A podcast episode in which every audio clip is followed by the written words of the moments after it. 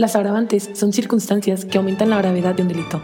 En 1905, en el estado de Chihuahua, las penas por delinquir aumentaban si el delincuente era persona culta, si vencía grandes obstáculos, empleaba veneno, lo hacía por venganza, si se embriagaba o si usaba un disfraz. Vivir es difícil.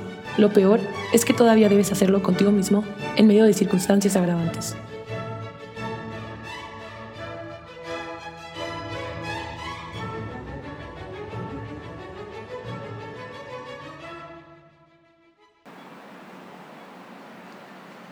Bienvenidos a nuestro podcast Circunstancias Agravantes. En esta ocasión estaremos hablando de una batalla muy importante para la ciudad, para el estado, para el país, que tuvo lugar en el siglo XIX. Estaremos platicando de los factores que influyeron para el resultado de esa batalla.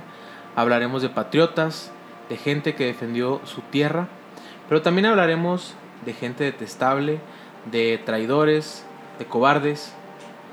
Quédense para escuchar nuestro episodio, pueden seguirnos en redes sociales como circunstancias agravantes.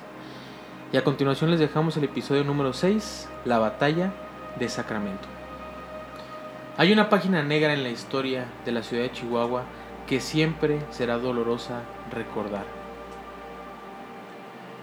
México es un gran país, una extensión con una extensión territorial envidiable. Sin embargo, hubo un tiempo en el que el país fue casi el doble de grande. Las, fronteras del norte del México independiente llegaban hasta lo que hoy son los estados norteamericanos de California, Nevada, Utah, Nuevo México, Texas, Colorado, Arizona y partes de los estados de Wyoming, Kansas y Oklahoma. Esta historia comenzará en una manera de pensar. La política expansionista de los Estados Unidos, que comenzaron siendo 13 colonias, fue todo un movimiento ideológico de justificación llamado el destino manifiesto.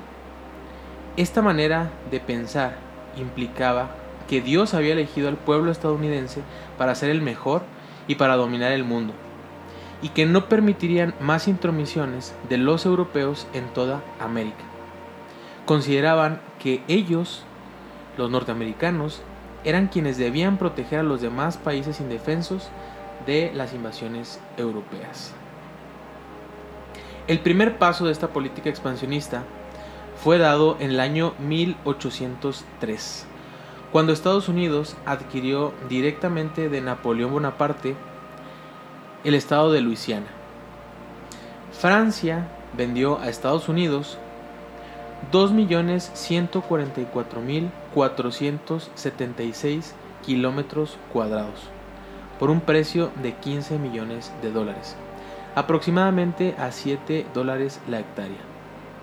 Este territorio, comprado en 1803, representa actualmente el 23% del territorio de Estados Unidos. El segundo paso se dio cuando España vendió Florida a los Estados Unidos. Esto sucedió con la firma del Tratado Adams-Onís, suscrito entre Estados Unidos y España el 22 de febrero de 1819. Con él se puso fin a la soberanía española de Florida.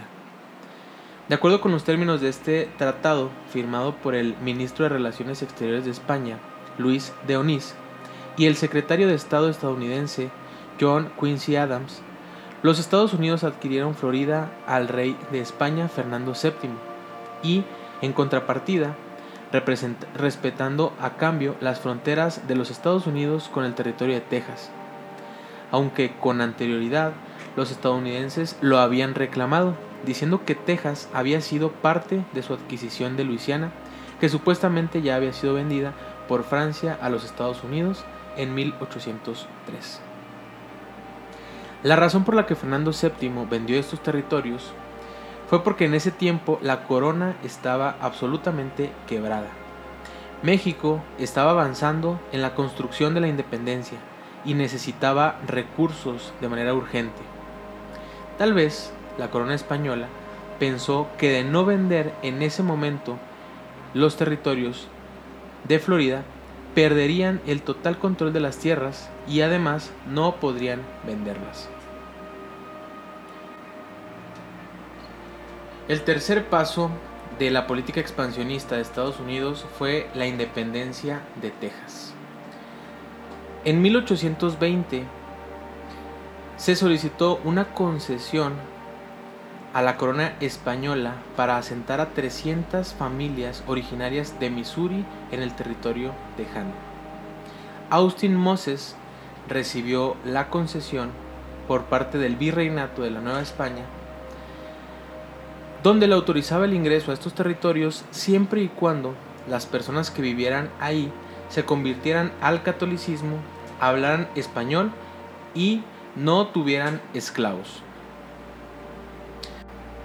En 1835, es decir, 15 años después de que se había autorizado la concesión para que personas estadounidenses vivieran en el territorio de Texas, el presidente de México, Antonio López de Santana, cambia el sistema de gobierno mexicano y convierte al país al centralismo, dejando atrás el antiguo federalismo que existía desde 1824.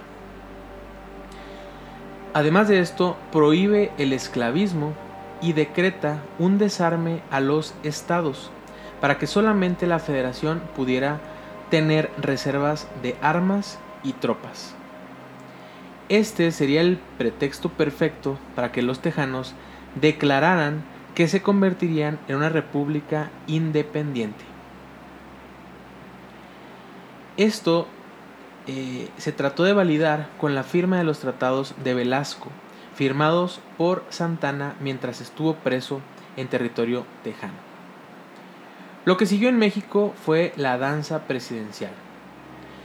En el país hubo inestabilidad política entre los años de 1836 y 1846, pues en la presidencia de la República estuvieron 19 personas en estos 10 años.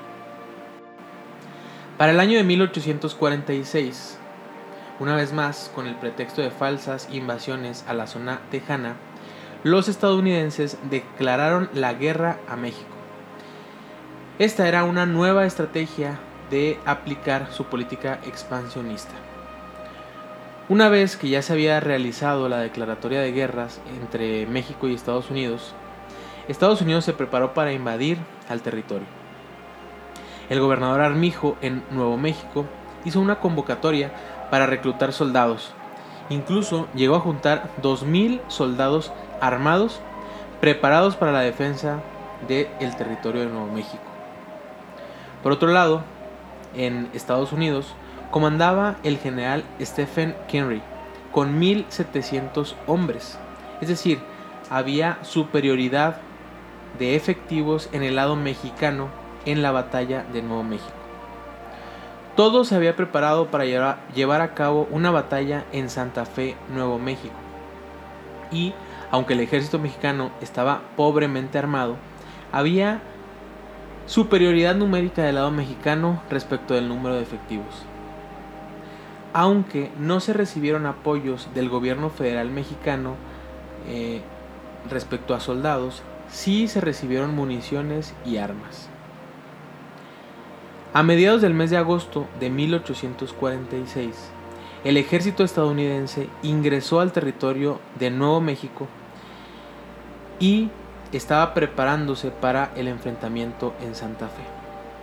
La mañana que estaba dispuesta para la pelea fue una verdadera sorpresa, pues el gobernador Armijo había desaparecido. No se encontraba en su puesto y nadie sabía en dónde se encontraba. Se corrió el rumor de que había vendido todos sus bienes y de que había huido del estado a esconderse en, el, en la parte serrana del estado de Chihuahua y posteriormente a Ciudad de México. Así fue como el ejército de Estados Unidos comandado por Stephen Kerry, tomó la ciudad de Santa Fe sin un solo disparo. El desgaste de las tropas, las pérdidas humanas y de material de guerra fueron nulos para los estadounidenses. Por otro lado, la baja moral que transmitió para los mexicanos iniciar una guerra perdiendo la primera batalla sin acudir a pelearla fue devastadora. Saber que el propio gobernador había abandonado su puesto de pelea, que había dejado su tierra y que no quiso pelear, transmitió sentimientos negativos. Pasaron casi seis meses para que el ejército de Estados Unidos continuara avanzando hacia las fronteras del estado de Chihuahua. El primer contacto con, esta, con este ejército se dio el 21 de diciembre de 1846, cuando el ejército estadounidense avanzó hasta una zona llamada Temascalitos. Este lugar se encuentra justo antes del río Bravo, eh, en una comunidad que actualmente pertenece a los Estados Unidos.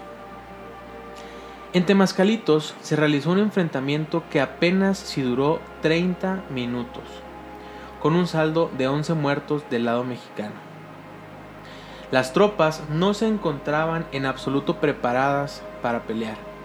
Había muy pocos efectivos, no contaban con municiones y los soldados no se encontraban preparados.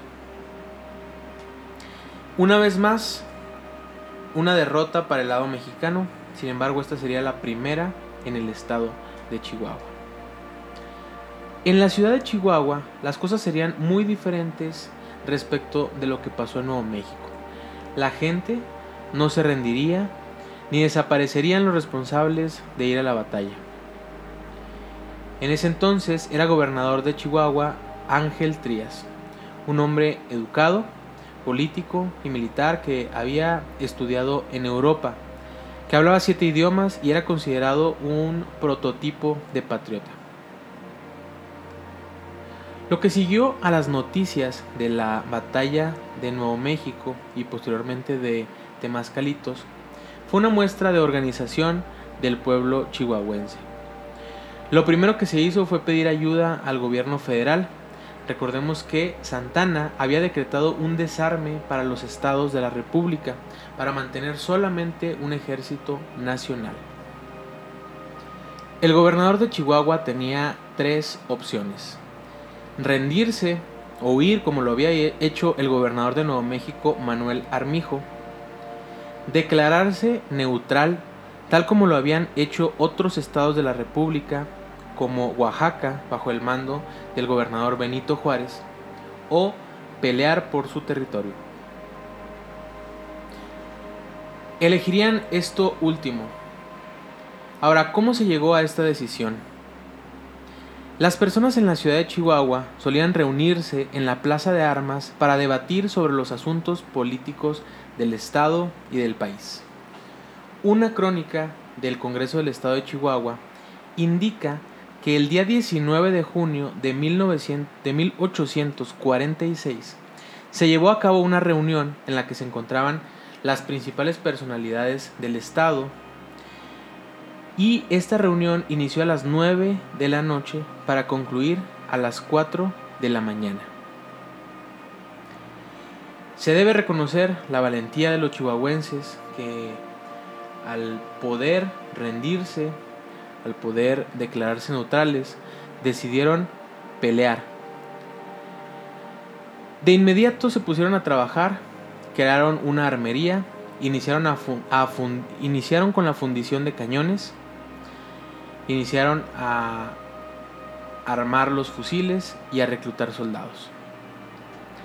La verdad es que había una sensación de pánico en la ciudad de Chihuahua.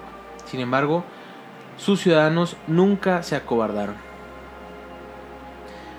Después llegó el día 28 de febrero, el día que se había dispuesto para el enfrentamiento de la batalla de Sacramento.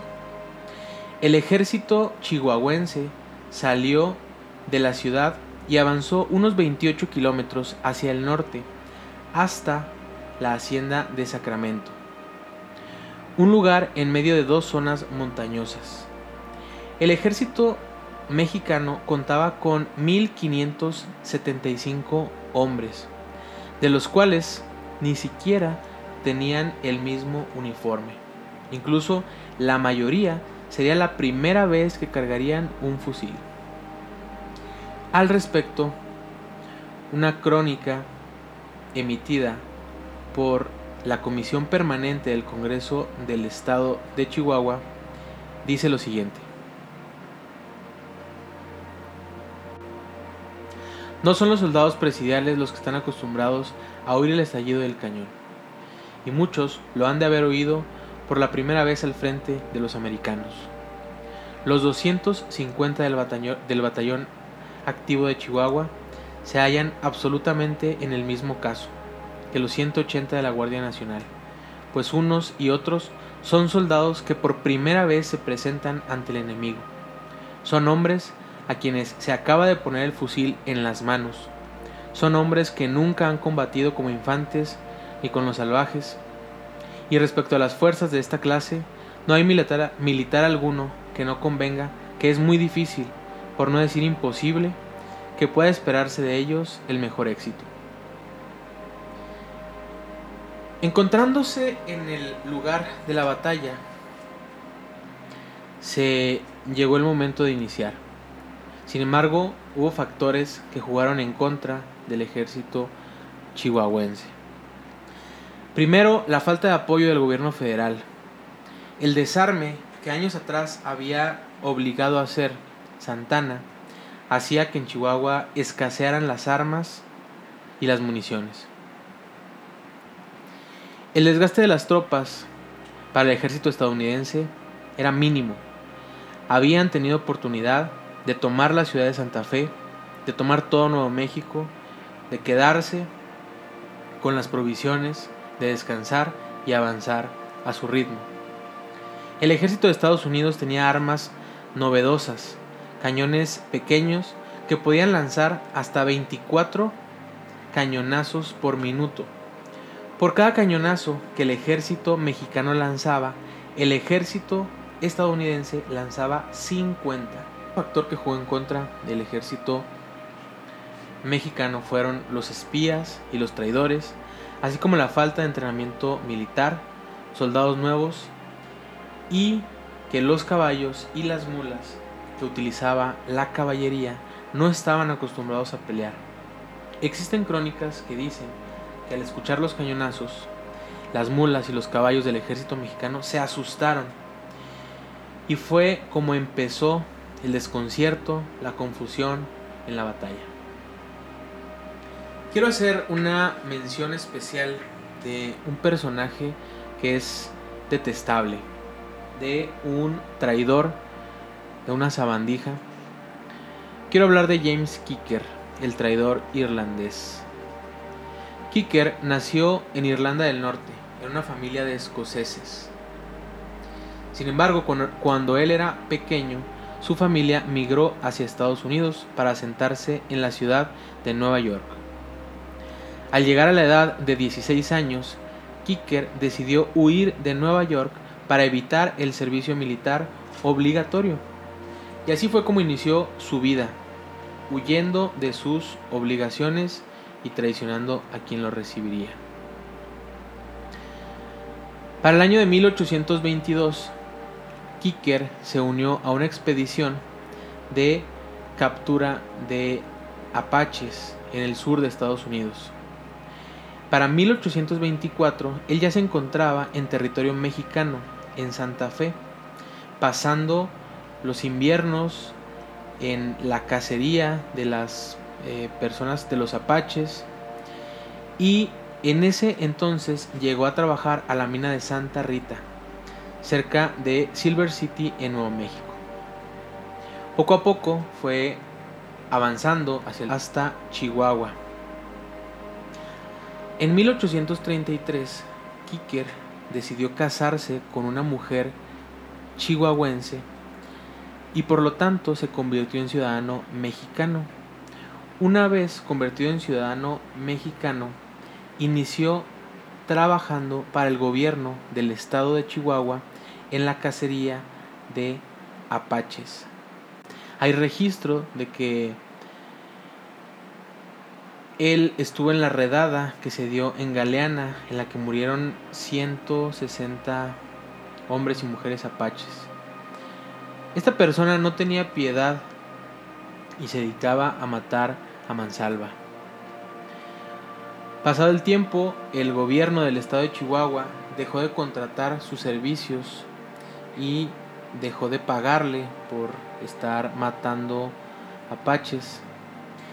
Y posteriormente, James Kicker decidió irse con el ejército estadounidense para vender toda la información que él había reunido durante todos los años que vivió en el estado de Chihuahua para decir en dónde se encontraban las principales armerías, cuántas fuerzas tenía el ejército mexicano, cómo estaba organizada la ciudad de Chihuahua, cuáles eran los mejores puntos para ingresar y atacar en la batalla, cómo es que el Estado recibía las provisiones militares, cómo es que se suministraba de agua. Y así fue como este personaje vendió toda la información que tenía de los chihuahuenses, traicionando y aprovechándose de la hospitalidad que se le brindó. Este factor fue importantísimo puesto que en la batalla de Sacramento el ejército estadounidense no recibió directamente de frente como lo estaba esperando el ejército mexicano, sino que previo a hacer el enfrentamiento giró hacia el este para hacer que el ejército tuviera que moverse y tuviera que atacar desde un punto desventajoso. Iniciada la batalla, hay una crónica que dice lo siguiente. El cielo marcaba jirones escarlatas y los campos se regaban de sangre chihuahuense. Los centauros caían. Los caballos en loco tropel galopaban, sin jinete, con las tripas arrastrando. Olía a bosta, a trilita, a pólvora y a sangre. Las aguas cristalinas, de por sí aguas montañeses del río Sacramento, se tiñeron de color malváceo, y en círculos las auras comenzaron a volar en coronas negras. Mujeres, niños y ancianos recogían a sus muertos. La tropa avanzaba y avanzaba. En el cementerio se enterraban los asesinados a mansalva. Así fue como el día 28 de febrero concluyó con una pérdida de aproximadamente 300 personas, 300 hombres que fallecieron en el lugar. El ejército estadounidense también tuvo bajas, sin embargo fueron las menos. Después de esto, el ejército de Estados Unidos ingresó a la ciudad de Chihuahua y la tomó. Pasadas las semanas, el ministerio de el ministro de Guerra de México hizo una serie de declaraciones desafortunadas en la que hacía un reclamo a Chihuahua por no haber defendido o por haber perdido esta batalla. Sin embargo, quiero hacer un, una mención especial para la comisión permanente del Congreso del estado de Chihuahua, que en ese entonces, cuando había invadido el ejército de Estados Unidos, salieron de la ciudad, se fueron a Villa de Allende y la comisión permanente o la diputación permanente quedó integrada por tres diputados, Roque J. Morán, quien era presidente, Juan N. de Urquidi y Antonio Jaques. Estos diputados mantuvieron la comisión permanente del Congreso del Estado de Chihuahua y fueron quienes hicieron la defensa ante el gobierno federal de este, este tipo de reclamos. Hay un documento en el que estos diputados contestan al gobierno federal. Me gustaría leer fragmentos porque me parece de lo más valiente de lo más interesante y porque En ese momento los diputados de la comisión permanente representaron fielmente el sentimiento de los chihuahuenses. Defendieron la independencia estatal y defendieron a su gente. Y miren, voy a leer en parte eh, una contestación que hizo la Comisión Permanente hacia el gobierno de Antonio López de Santana. Primero, refiriéndose a Estados Unidos y a la política expansionista que mencionamos, se preguntaban lo siguiente, ¿qué les ha hecho en efecto este país desventurado? ¿Quién es el norteamericano que en vez de venir aquí perjudicado, no haya sido benévolamente recibido y no haya mejorado notoriamente de fortuna?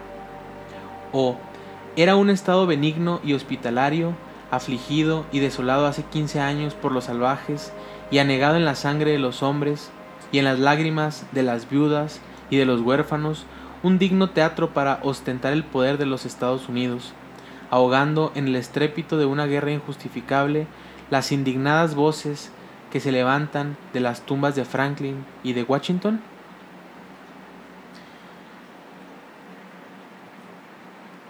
Esta parte es sumamente interesante porque cuestiona las razones por las que Estados Unidos estaba invadiendo específicamente Chihuahua. Chihuahua siempre se había comportado de manera hospitalaria para con los estadounidenses, incluso las minas, las inversiones, muchas pertenecían a personas de Estados Unidos. Sin embargo, este, estas invasiones injustificadas únicamente era aprovecharse de la situación política que pasaba México y continuar con este expansionismo indiscriminado. Ahora, el propio Congreso, la Comisión Permanente, le contesta ahora al ministro de Guerra cuando les reclama por haber perdido la batalla de Sacramento. Y ellos le contestan, nótese desde luego por el estilo cierta dureza en el lenguaje del señor ministro de la Guerra, que cualquiera que no esté al alcance de los hechos pudiera traducir por el justo sentimiento de un gobierno que no ha perdonado un solo medio para asegurar una victoria y que solo ha recibido la noticia de una derrota. Pero nada hay más falso que semejante suposición. Chihuahua sucumbió, si así puede llamarse, al haber perdido una acción. Pero Chihuahua sucumbió sola. Chihuahua sucumbió como hubiera sucumbido si hubiera formado parte de otra nación distinta de la de México, de la que es un estado la artillería que perdió Chihuahua era suya. Los recursos con los que se batieron sus soldados eran suyos. Y suyo también el dinero con que socorrió la selección que salió a encontrar a los americanos. Chihuahua había hecho presente su situación. Notoria era que necesitaba armas, que necesitaba recursos muy positivos y no de los que solo lo son en el nombre es evidente que se necesitaba un general de Lombardía que organizase su defensa. ¿Y qué es lo que ha obtenido de esto? ¿Quién en Chihuahua ha recibido un solo fusil que el gobierno general haya mandado para defender el territorio? ¿En dónde están las cantidades de dinero remitidas para el gobierno? ¿Qué es lo que ha habido en realidad hacer? Tranquila hasta cierto punto sus esfuerzos segura de que jamás daría cima en su propósito. La fuerza podría allanar las resistencias físicas. Serán tal vez dueños del territorio que pisen, pero los corazones de los chihuahuenses son mexicanos y su inmortalidad nacional se presentará al conquistador donde quiera que vuelva los ojos y cualesquiera que sean las vicisitudes del tiempo y de la guerra. Fidelidad, pues, y constancia, chihuahuenses, un pueblo es libre cuando quiere serlo, y el mexicano lo será por su fidelidad y su constancia. Me llama poderosamente la atención las palabras del el Congreso, de estos diputados, al mencionar el abandono del gobierno general y también al mencionar las fuerzas y la resistencia que dio el pueblo chihuahuense. La batalla de Sacramento es un hecho que duele para la ciudad de Chihuahua. Es un acontecimiento que se sigue recordando. Existe un obelisco en el lugar en el que se llevó a cabo esta batalla. Una, una figura geométrica, pero que desde mi punto de vista no comunica nada. No hay una placa, no hay nombres, no hay acontecimientos. Creo que no transmite la valentía del chihuahuense, el arrojo y todo lo que esto implica. Mm, haberse, haber aceptado pelear y no haber eh, sido cobardes, no haber dejado